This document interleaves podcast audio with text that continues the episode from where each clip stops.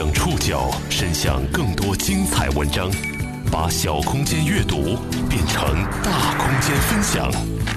报刊选读，把小空间阅读变成大空间分享。欢迎各位收听今天的报刊选读，我是宋宇。今天为大家选读的文章综合了《三联生活周刊》《南都周刊》《虎嗅网》《澎湃新闻》的内容。我们来说说刚刚过去的三幺五。过去三十多年，随着各级部门和一台办了二十八年晚会的共同宣传推广，三幺五消费者权益日成了中国知名度最高的纪念日之一。正在为您直播的中央电视台二零一八年三幺五晚会。随着二零一八年三幺五晚会曝光名单出炉，各大品牌的公关放下了紧绷的神经。又一年三幺五过去了，为什么有人说这届三幺五晚会很佛系？时至今日，普通老百姓维权难的问题得到本质上的缓解了吗？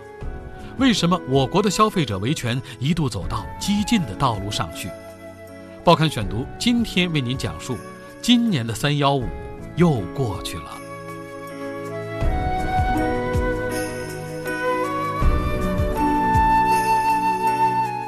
去年有个新概念一度特别火，那就是佛系。它的大概意思就是指用一种很淡然的、类似佛家的心态去对待周边事的为人处世之道。听上去颇有些养生的感觉，但让人很难说这种心态到底是好还是坏。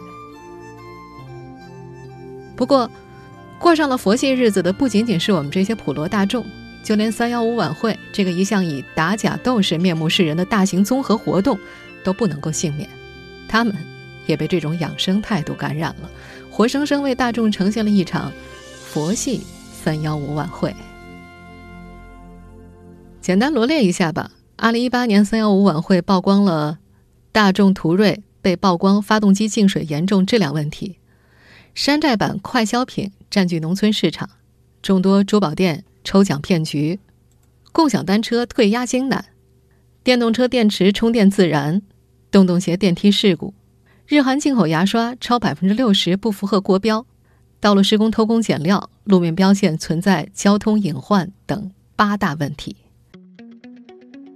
这些问题有大有小，不过和几年前的上榜名单相比，变化倒是不小。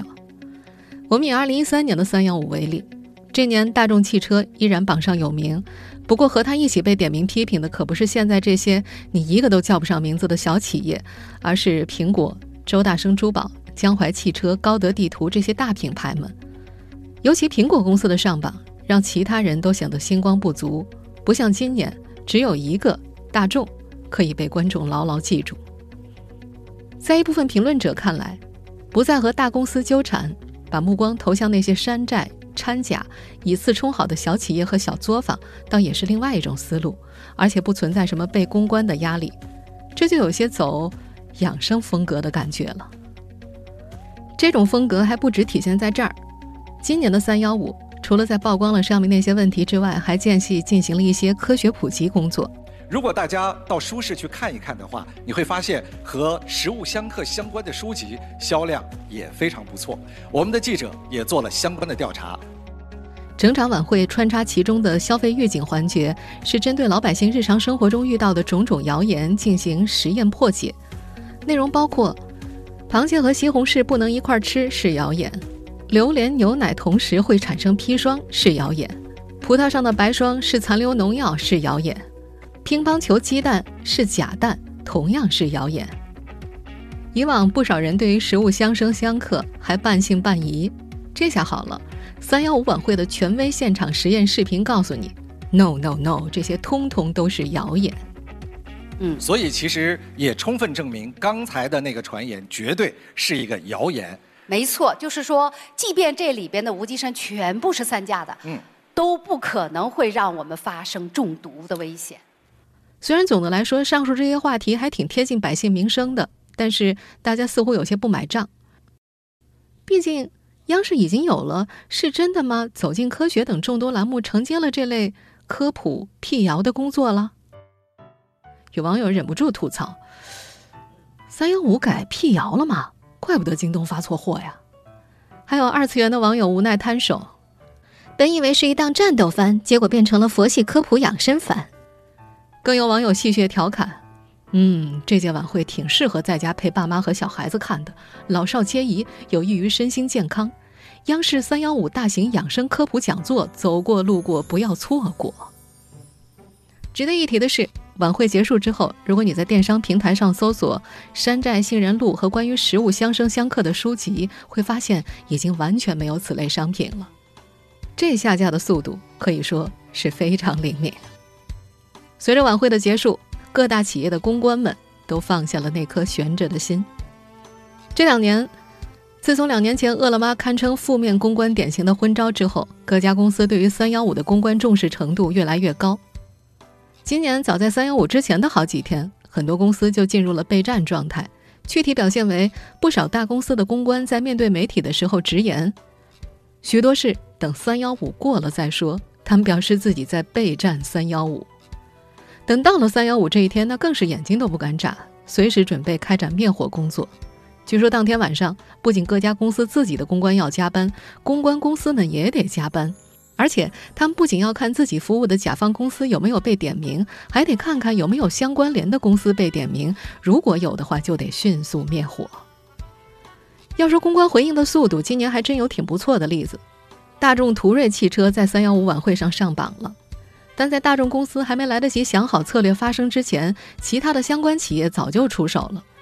比如二手车电商人人车在晚会上的这条信息播出二十几分钟之后，就发布了人人车关于下架三幺五问题车型的通知。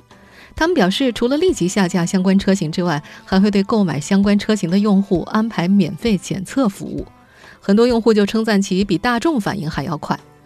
而大众汽车本身的相关声明，到晚会结束之后才姗姗来迟。随着晚会的落幕，其他大企业的公关们似乎逃过了一劫。第二十八届三幺五晚会变得佛系、科普又养生，是晚会之外的消费者维权越来越顺畅了吗？三幺五之前，知名作家六六和京东之间网络维权口水战，从侧面回答了这个问题。报刊选读继续播出今年的三幺五。又过去了。二零一八年三幺五晚会十点钟刚刚结束，十点十一分就有网友需要维权。有位网友发微博说自己和途家民宿的纠纷，并且艾特了北京幺二三幺五。还有加微用户在微博上发出了标签为“今年三幺五晚会没有往年刺激”为标题的微博。还有用户直言：“呵呵，电商行业逃过一劫啊，睡了个安稳觉。”关于电商行业与互联网行业和消费者之间的维权纠纷，今年传播度最广的当属知名作家、网络大 V 六六怒怼京东售假。三月十三号，三幺五消费者权益日到来之前，知名作家六六发表了一篇叫做《无赖京东》的文章，今年民间维权的第一仗就此打响。事件的起因挺简单的，六六在文章中说，他的师姐程默。在京东全球购购买了一个美国 Comfort U 护腰枕，京东的标价是一千四百八十九元，美国官网售价一百零九点九五美元，而商家实际发货的是一个标志为 Contour U 的护腰枕，美国官网的售价是三十三块六美元。这位师姐在收货之后发现并不是其所购的商品，于是向商家提出了售假的疑虑。根据六六在那篇传播十万加的文章当中贴出的聊天记录显示，商家先是坚称他们的商品是正品，并非假货，后来因为消费者提供商品的对比资料，又改口称系发货错误。而消费者在向京东客服投诉之后，京东客服也根据商家的说法称是发错了货。六六在文章中表示，他的师姐在依法依规。走正常投诉无门的情况之下，请求他一定要把京东的劣迹公布于众，以避免更多的消费者受害。这篇文章发布之后呢，迅速引发了广泛关注。京东也迅速给出了回应，他们表示，经过调查，系商家发货错误，并非售假，因此无法要求商家十倍赔偿。他们同时表示，六六发布的文章和事实出入较大，并存在恶意诋毁，严重侵害了他们平台的信誉。其实这件事情之所以能够引发热议，最重要的原因还是消费者对于假货的痛斥。虽然说六六对于京东的指责有过激甚至是过分的因素，但是不容京东回避的是，平台也确实存在问题。最近几年，作家六六应该是消费者维权话题绕不开的人物。作为一个爱怼人士，他怼过滴滴、携程、妇联，但是京东呢，实际上才是他的老对手。在过去的三年当中，他和京东怼过三次，但回顾一下就可以发现，京东的处理方式似乎只有一个：不了了之，这让六六感到不满。早在2015年，六六就发微博痛斥自己买到了腐烂山竹，多次找京东售后维权未果。2017年，六六再次痛批京东物流，认为京东的冷链没有准备好。他甚至表示，一次两次消费者失望之后，估计光顾的人会越来越少。而今年，这位作家在三幺五这个关键的时间节点抛出京东销售假货的问题，也再一次成功引发了消费者对于假货问题的关注。不过呢，他的做法也引来不少质疑。有人在看了京东的回应之后，认为六六没有搞清楚事实就滥用自己大 V 的影响。而这位作家则回应：“大 V 都要靠滥用话语权才能够讨回属于我的权利，那么普通老百姓呢？”抛开这位知名作家有没有滥用话语权不谈，回到消费者维权本身。当消费者权益日在中国已经存在超过三十年，普通老百姓消费维权难的老问题有没有得到本质上的改变？报刊选读继续播出。今年的三幺五又过去了。关于消费者权益日诞生的故事，报刊选读在。二零一四年讲述三幺五晚会前世今生的时候，曾经和大家一起聊过。今天我们就简单说两句。国际消费者联盟组织在一九八三年确定每年的三月十五号是国际消费者权益日。这一日期的选定是基于美国前总统约翰肯尼迪于一九六二年三月十五号在美国国会发表的关于保护消费者权益的总统特别咨文当中，首次提出了著名的消费者四项权利，也就是。获得消费安全的权利，获得消费资讯的权利，自由选择商品的权利，合法申诉的权利。到了一九八七年九月，中国消费者协会被国际消费者联盟组织接受为正式的会员。从这一年开始呢，每年的三月十五号，中国消费者协会以及地方的各级协会都要联合有关部门共同举办大规模的宣传活动。而这个日子在更大范围之内深入人心，则要归功于一台晚会。那是一九九一年三月十五号，中央电视台、中国消费者报社、中国工商时报社与中国消费者协会联合举办了国际消费者权益日消费者之友专题晚会，从此拉开了中央电视台三幺五晚会的序幕。作为一个全球人民一起打假的日子，消费者权益保护日在中国已经超过三十岁了。三十年过去，普通老百姓的维权问题可曾得到本质上的改善呢？我们来看几个简单的案例和数据。二零零八年，消费者黄静购买了一台价值两万元的某品牌笔记本电脑，在修理的过程当中发现其 CPU 存在问题，然而在维权索赔五百万的过程当中，却被品牌以敲诈勒索之名告到了公安部门，换来了十个月的牢狱之灾。不过最终。黄静终因为冤狱获得了国家赔偿认定书，并且对那家公司提出了名誉侵权、销售假冒伪劣商品以及诬告陷害三项诉讼。当然，这是一起极端案例了。普通消费者在面对消费纠纷的时候会怎么办呢？根据腾讯财经于三月十五号所发布的调查报告显示，当消费者的权益受到侵害的时候，百分之三十八点七的消费者会第一时间和消费品的卖方协商，百分之三十六点九的消费者选择向消协等有关部门投诉，百分之十四点八的消费者向微信、微博等社交平台曝光，百分之五点八的消费者向媒体投诉曝光，只有百分之三点八的消费者选择向法院。提起诉讼维权，这是因为维权的成本在不断的升高，这成本包括费用以及时间。百分之三十点四的受访者认为维权成本超过商品或者服务的价格，还有百分之五十八点一的受访者表示需要一个月以上的时间来解决投诉，仅有不到百分之六的受访者表示一天就能够妥善解决投诉。维权成本升高，是否就意味着投诉能够得到妥善的处理呢？并不是这样。有百分之五十七点六的消费者表示，多次向商家反映仍未能解决问题；还有百分之二十四点六的消费者表示，只有投诉以后，问题才能够得到妥善的解决。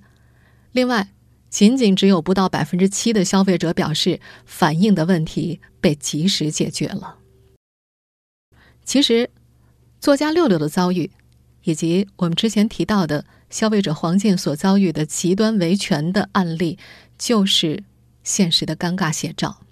不论是普通人还是网络大 V，不论是有钱人还是普通职员，在消费者维权这件事上面临的困难或者无力，并没有明显的差别。中国的消费者维权曾一度走到激进的道路上去，其中代表人物是很多年轻一代并不熟悉的王海。也正是从王海开始，打假人渐渐在中国成为一个尴尬的职业。报刊选读继续播出，今年的三幺五又过去了。一九九四年一月一号，《中华人民共和国消费者权益保护法》正式实施。在那个年代，人们还不知道消费者权利应该从何说起。王海的出现打破了这种局面。一九九五年，二十二岁的王海在北京龙福大厦花了一百七十块钱买了两副山寨版的索尼耳机，然后状告龙福大厦出售假货，并且提出了索赔要求。王海就此成为中国打假第一人，而那一年呢，也被媒体评为消费者维权元年。到了今天，二十三年过去了，王海依旧在打假前线。他撕过京东、阿里、耐克。小米、苹果中国等知名企业，他的出现总会引起恐慌。他在北京、天津、南京和深圳开了四家公司，主要业务还是和打假有关，帮消费者维权打假，替企业打假。他做到了用维权打假来成就自己的事业，也早就做到了年入千万。但是他所掀起的打假潮，不仅没有给企业带来高昂的代价，反而催生出了一批维权碰死者。他的打假之路并没有转化为完善制度的动力。如今，在社会上有很多职业打假人，利用商品过期或者是商品漏洞的问题，故意买入大量的商品，然后通过打假要求商家支付赔偿。于是，这职业打假人摇身成为了职业索赔人。《工商行政管理杂志》曾经于二零一七年发表文章表示。以深圳为例，从官方大数据来看，职业投诉举报数量从2010年的699宗暴涨至2016年的6万4593宗。根据调查，全市在册职业举报人约为一千人，已经建立多个联盟 QQ 群、微信群，大部分实行群体化运营，也有公司化运作。而举报的重灾区则为食品领域的食品标签标志问题，对产品本身假冒伪劣进行投诉的反而少之又少。例如，网络打假获利的基本套路为：选单、沟通套话、下单、协商，而大部分商家在协商之后选择花钱了事。这也意味着打假者获利，而产品的问题仍然存在，吃瓜群众并未因此受益。所以，时评人朱昌俊曾在《职业打假光环该褪去了》一文当中这样写道。须知，一个正常的市场环境中，消费者权益应该是指得到可以确定的无差别的法律保障，而无需某种职业化的经营。而只有凭借某种强势操作才能成功维权，本身就说明消费维权仍旧缺乏普惠式的制度保障。当然，开了多家公司、成为职业打假人的王海自己表示，他打假的目的绝不是为了牟利，而是要为消费者服务。为人民服务，尽管这么说，他和他所做的终究难逃争议。不管是今年引发争议的六六，还是昔日的王海、黄静，其遭遇维权的困境都在于，当他们声嘶力竭的为自己认定的权益或者正义争取之时，由于缺乏有公信力的第三方评判，他们所争取的权益的合理性存有疑问。在大洋彼岸的美国，也曾经出现像六六和王海这样的激进的维权者。最鲜明的一枚是美国的消费者运动之父奈德。早在1965年，奈德就出版了一本名为《任何速度都不安全》的书，批评了通用旗下的雪佛兰科威尔存在安全问题。尽管引起了通用汽车对他的调查，但是经过双方对簿公堂，通用汽车被迫道歉，召回了雪佛兰科威尔汽车，并且向奈德支付了42.5万美元的赔偿。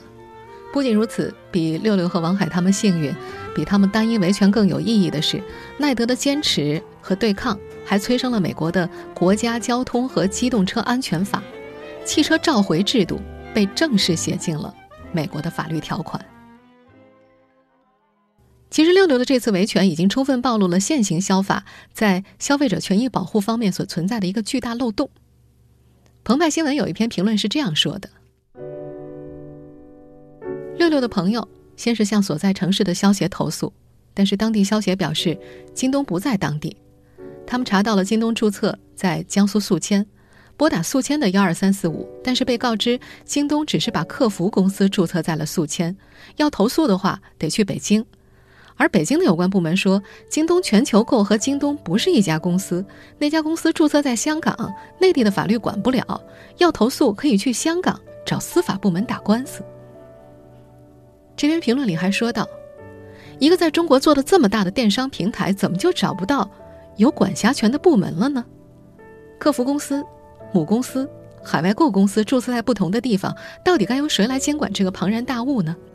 难不成让消费者自己先去研习一下这家公司的股权结构、财务报表，甚至还要学习一下不同法律体系的适用问题，才敢去投诉吗？这位评论员还指出，面对电商巨鳄的跨地域经营，与传统地域管理的市场监管部门、消费者权益组织还没有找到合适的应对方式。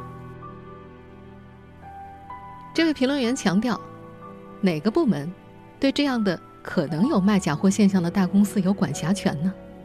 这个问题比六六所反映的护腰枕是否是假货更严重。我们可以想见，六六的这位朋友所遭遇的这个具体维权困难，不可能是首次在我国的消费环境中暴露出来的问题。以前肯定也有相关的消费者遇到过这样维权无门的情况。然而，由于六六作家、网络大 V 的影响力，这个问题才会引起大众媒体的大量关注，并且予以曝光和讨论。从这个意义上来说，消费者们倒是应该感谢。六六们这样的激进者。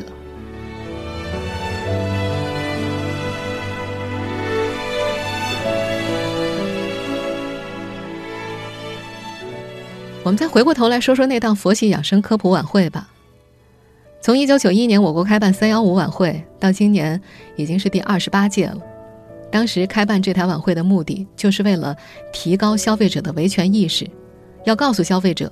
国家有维护消费者权益的监管部门，也有相关政策，并且有治理的决心。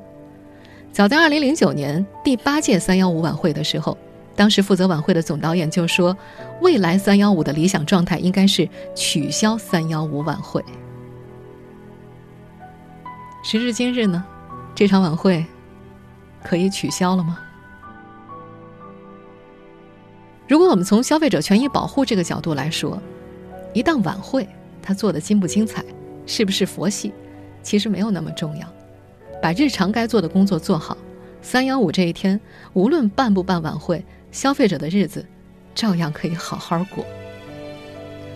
人民日报在前一阵子也点评了佛系这个概念，是这么说的：云淡风轻，魂不着意，好不好？太好了，但必须守住一条，总得有走心的地方。平时多走走心，这晚会走不走心，也就不重要了。